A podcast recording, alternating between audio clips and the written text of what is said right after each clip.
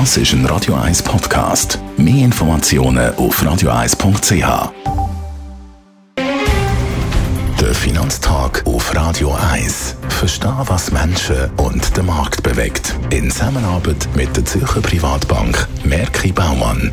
www.merkibaumann.ch Gerard Biasco, Anlagechef der Privatbank Merki Baumann. Wir schauen heute mal auf die chinesischen Aktien. Dort beobachten wir ja seit ein paar Monaten grosse Schwankungen. Woher kommen die?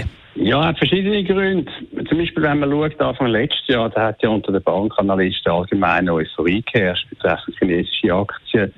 Wir haben damals gewarnt, weil es ist wirklich in der Kursgewinnbewertung und anderen wichtigen Grössen eine Überbewertung von chinesischen Aktien da gewesen, vor allem von diesen Internet, von diesen Technologieaktien. Und dann haben wir natürlich auch eine große Korrektur gesehen, über 30 Prozent, wo natürlich äh, Grund darin hat, dass die chinesische Regierung die Regulierung von diesen Technologieunternehmen wirklich angefangen hat und das auch dann verschärft hat.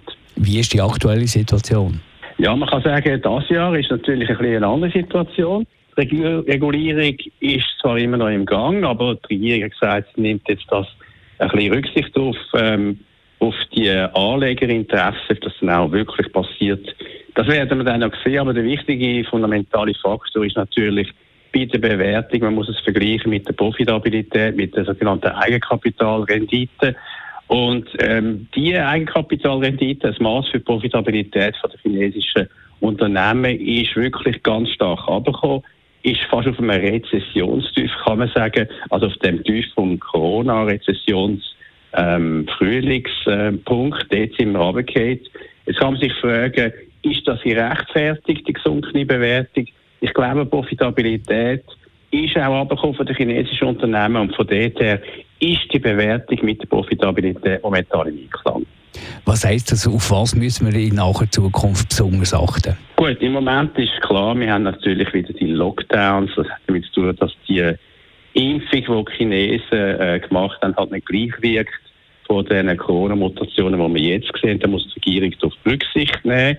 Von dort her wird also das Wirtschaftswachstum eindeutig nicht können das Ziel erreichen von 5,5 Prozent, das die chinesische Regierung für 2022 eigentlich vorgegeben hat.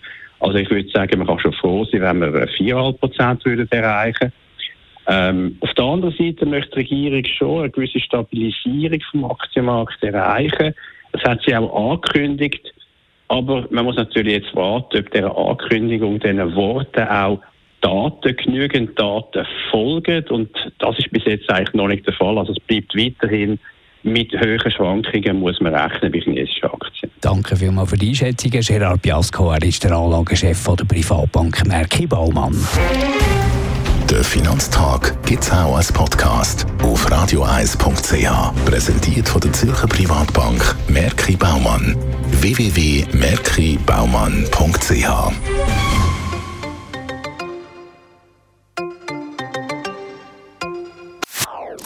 Das ist ein Radio 1 Podcast. Mehr Informationen auf radioeis.ch.